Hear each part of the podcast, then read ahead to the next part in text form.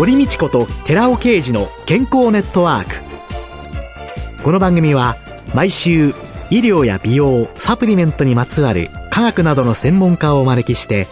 私たちの健康のために役に立つお話を伺う健康生活応援番組です。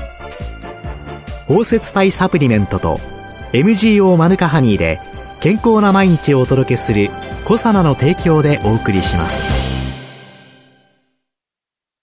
ここでコサナから番組パーソナリティで神戸大学医学部客員教授寺尾啓治社長の新刊日本人の体質に合った本当に老けない食事術発売のお知らせです。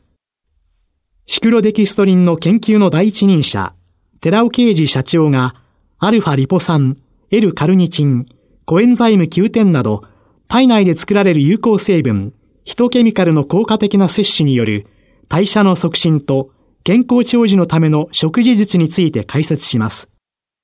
寺尾啓治、小佐奈社長の新刊、日本人の体質に合った本当に老けない食事術発売のお知らせでした。こんにちは、堀道子です。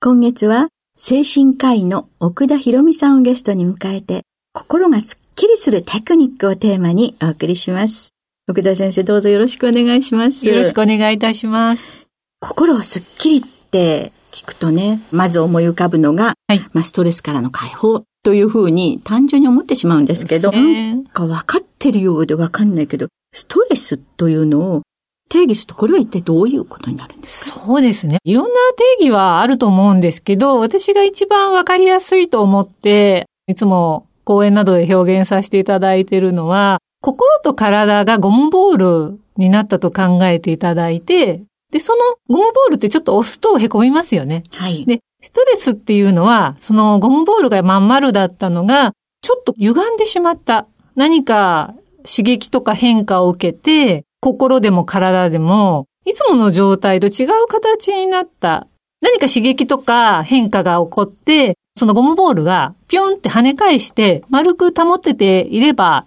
おそらくそれはストレスにはなってないと思うんですけど、うん、凹んでしまったまま形が歪になってしまっているっていう状態かなと思います。それがストレスが溜まっているそうですね。いわゆる心と体の向上性といいますか、いつも同じでありたいっていうふうに人間っていうのは基本体の中とか心を調節しているんですけども、うん、その同じが崩れてしまっていると考えていただいて、向上性ってよく言いますですよね。はいはい、それが乱れている状態。私たちはどんなことがあっても大体血圧は同じですよとか、はい、そういうように保たれている向上性が心の中にもあって、その心がその向上性を保てない。そうですね。そうすると心が向上性を保てないと体にはどんな変化が出てきたりするんですか？いろいろですね。ストレスは万病のもとと考えていただいて結構なんですけども、うん、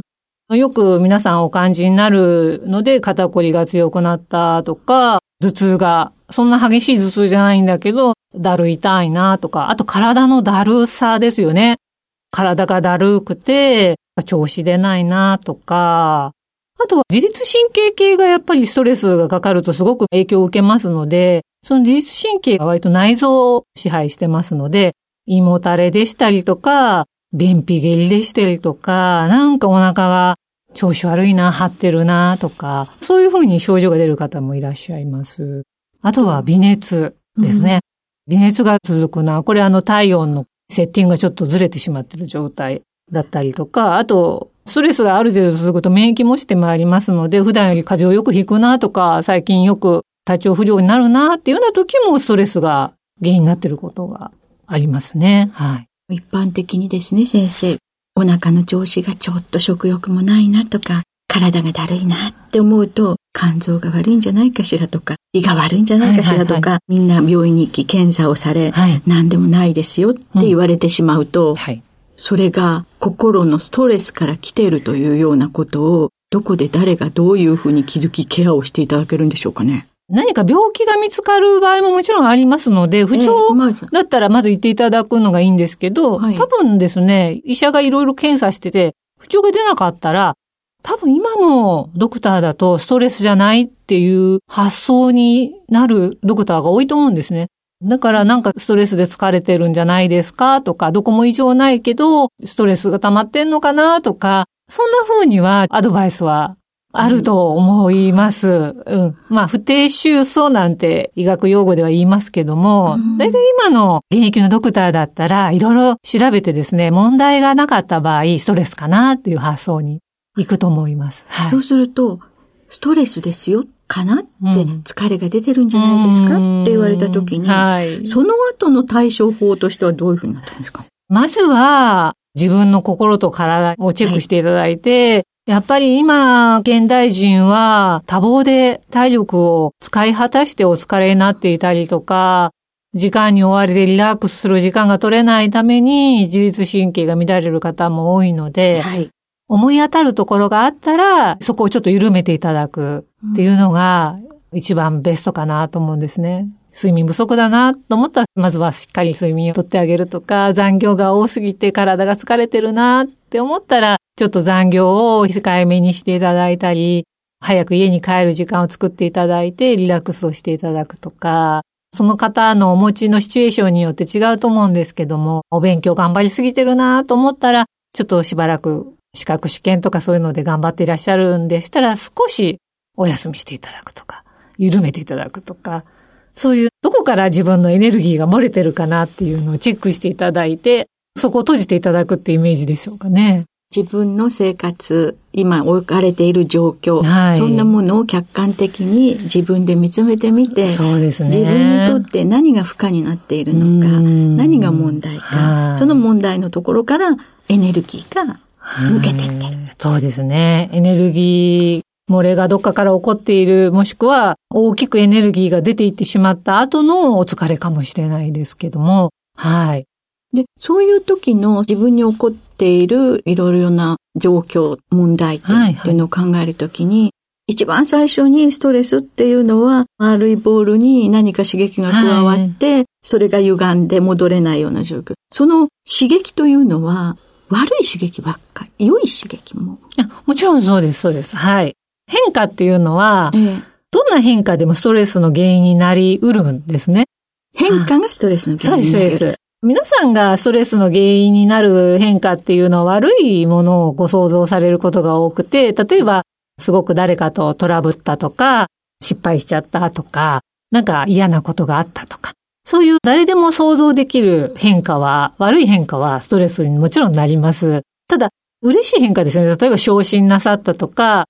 引っ越しされたとか、あと、お子さんが受験に成功して、晴れて希望の大学に入学されたとか、ご自身が希望の転職が叶ったとか、そういうふうな嬉しい変化もですね、実はやっぱり普段より気力体力を消耗していることが多いんですね。はい。もちろん、嬉しい変化の場合は、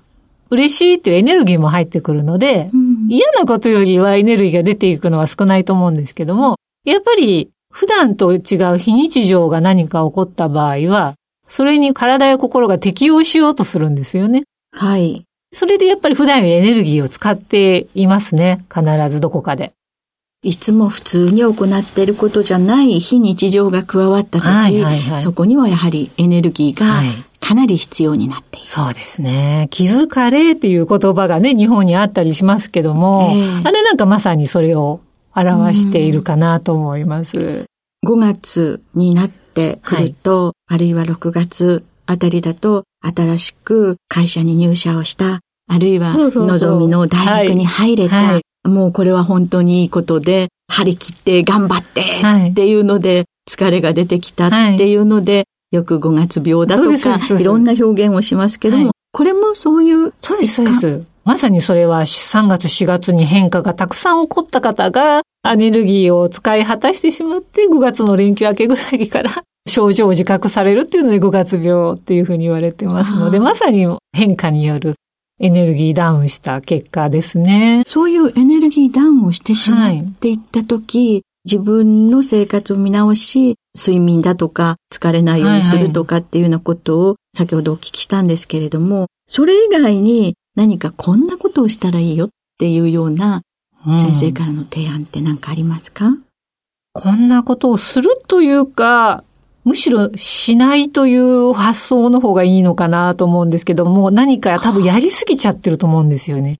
これをしよう、あれをしようって、まあ、例えばストレスにいいよって言われて、アロマを炊いてみようとか、はい、ストレスにいいよって言われてマッサージ行ってみようとか、ヨガとか習ってみようとか、はい、要は、なんかすること自体がそういう時ってすごくまた新たな変化を生み出す可能性があるので、むしろ自分の持っている今デューティーワークですとか、はい、やっていらっしゃるお仕事抱えていらっしゃる人間関係なんか見渡していただいて、エネルギーが自分から奪われてるなーって思うことを一旦やめるとか、一旦遠ざけるっていうことをなさった方がいいかな。もう単純だからね、ストレスの解消のためには、部屋の明かりを少しダウンさせて、アロマを焚いてっていうと、じゃあそれを買いに行かなくっちゃとかね、いろんなことを新たになんかをしようと。思っちゃいますよね。思ってしまいますけど。あんまりこういう時には新たにするっていうよりは、まあ今自分ができる中で、自分がこれをしたら、心のエネルギーがアップするなっていうことがあったらなさったらいいと思うので、例えばもともとアロマが好きで持っていらっしゃるってなったら簡単にそれができますよね。だから、そんな感じで慣れ親しんだことだったら、なさってもいいかな、なんて。自分の今までの日常の中に少し取り入れられたり、組み入れられてたことで心地よいものっていうのは、すればいいけれども、ね、新たに何か新しいことで心地よいと言われているからやりましょうっていうようなことは、そういう時にはそうですね。そういう変化疲れでダウンされてる時は避けられて、まずはしっかり寝るっていうことですよね。もう睡眠に勝るストレス解消はないので、えー、まずはしっかり寝ていただくっていうでも最近眠れないっておっしゃる方多いですよね。そうですね。自分で努力しても寝れない方の場合は、メンタルクリニックなどで睡眠のアドバイスをもらっていただくっていうのもいいと思いますし、はい、今すごく睡眠科学が進んでまして、いろんな睡眠の専門の方が、ウェブサイトなんかでね、正しい睡眠の取り方なんて、ああいうのを解説されてますので、それを見ていただいて、自分が睡眠を取るのによろしくない行為を知らずになさっているんだったら、それをストップされるっていうのもいいと思うんですよね。先生なんかがよく経験される、みんなが睡眠のためにいいんじゃないと思ってやってることで、往々にしてこれは間違いの方が多いんじゃないかなって思われるようなことございますか？まずはカフェインなんかの効果を割と軽く見積もってらっしゃる方がいらっしゃって、私の診察とか産業医もたくさんやっているんですけど、いろんな眠れないんですっていう社員さんですとか、患者さんのお話聞いてると、眠れないのに結構5時、6時、7時ぐらいまでコーヒー、紅茶、緑茶といったカフェインが入っているものを結構飲んでいらっしゃったりなさるんですね。カフェインっていうのは5時間以上体の中に留まってますので、まずは寝れないなっていう方はカフェイン立ちしていただくっていうのは一つすごく重要だと思うんです。今、エナジードリンクというので、エネルギーを補充するというような感じで、カフェインがかなり高容量入ったものなんかもね、販売されておりますから。はい。ああいうのはもう本当に寝れない方は飲まない方がいいと思います。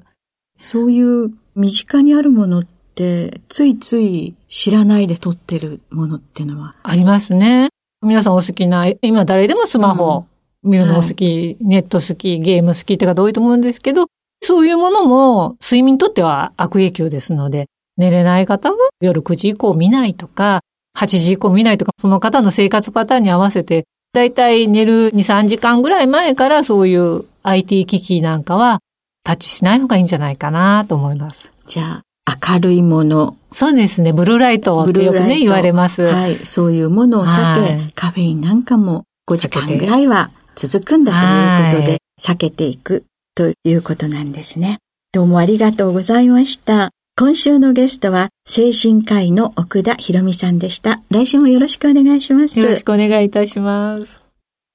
続いて、寺尾刑事の研究者コラムのコーナーです。お話は、小佐奈社長で神戸大学医学部客員教授の寺尾啓二さんです。こんにちは、寺尾啓二です。今週は先週に引き続き、コエンザミ Q10 が白血球に与える影響についてお話しさせていただきます。白血球は血液中の免疫細胞として病原菌や異物から体を守る防御作用を持っています。白血球には、高中球、リンパ球、単球などがありますが、リンパ球は全体の20%から55%を占めています。そのリンパ球には T リンパ球、B リンパ球、NK 細胞などがありまして、NK 細胞は癌細胞を攻撃する役割を持っておりますが、この研究者コラムでは、コエンザミ Q10 や笑いがその NK 細胞の活性化を促し、癌の予防に有効であることについてすでに紹介しています。人試験も行っています。コエンザミ Q10 を摂取して、血小及び血液細胞、血球ですけれども、へのコエンザミ Q10 の取り込みを評価したドイツのドレスデン工科大学の2007年の論文をここに紹介します。タイトルを日本語訳すると、血小及び血液細胞におけるコエンザミ Q10 量の増加、酸化的損傷に対する防御というものです。被験者は10名で男性3名、女性7名です。2、サノミットコエンザミ Q10 を14日間経口摂取してもらっています。そして、接種前、つまり0日目ですけども、それから接種14日目における血小や血小板及び白血球のコエンザミ Q10 量を評価したわけですけども、いずれも顕著にコエンザミ Q10 は増加しておりまして、血小及び血液細胞中へのコエンザミ Q10 が取り込まれていることが分かりました。先週と今週、2つの論文から言えることなんですけれども、コエンザミ Q10 を経口摂取すると、血小板や白血球などの血液細胞に取り込まれ、それらの細胞の細胞死を抑制しまして、ミトコンドリア活性を高めることが分かったというわけです。そしてコエンザミ Q10 による抗酸化作用や免疫力増強作用によって体の抵抗力を高め、生活習慣病や様々な病気を予防できると考えられるわけです。お話は小佐奈社長で神戸大学医学部客員教授の寺尾啓二さんでした。ここでコサナから番組お聞きの皆様へプレゼントのお知らせです。グルコサミン、フィッシュコラーゲンペプチドといった軟骨成分に、摂取した軟骨成分の組み立てをサポートする高級店などを配合したナノサポートシクロカプセル化スムースアップ。これに軟骨成分の構築を促進する成分として大豆抽出成分ポリアミンを加えました。軟骨成分の構築力を高めたコサナのナノサポートシクロカプセル化スムースアップポリアミンプラスを番組お聞きの10名様にプレゼントします。プレゼントをご希望の方は番組サイトの応募フォームからお申し込みください。コサナのナノサポートシクロカプセル化スムースアップポリアミンプラスプレゼントのお知らせでした。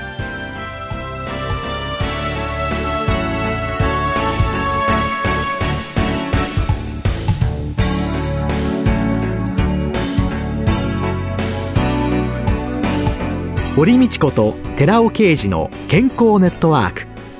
この番組は包摂体サプリメントと MGO マヌカハニーで健康な毎日をお届けする「コサナの提供」でお送りしました。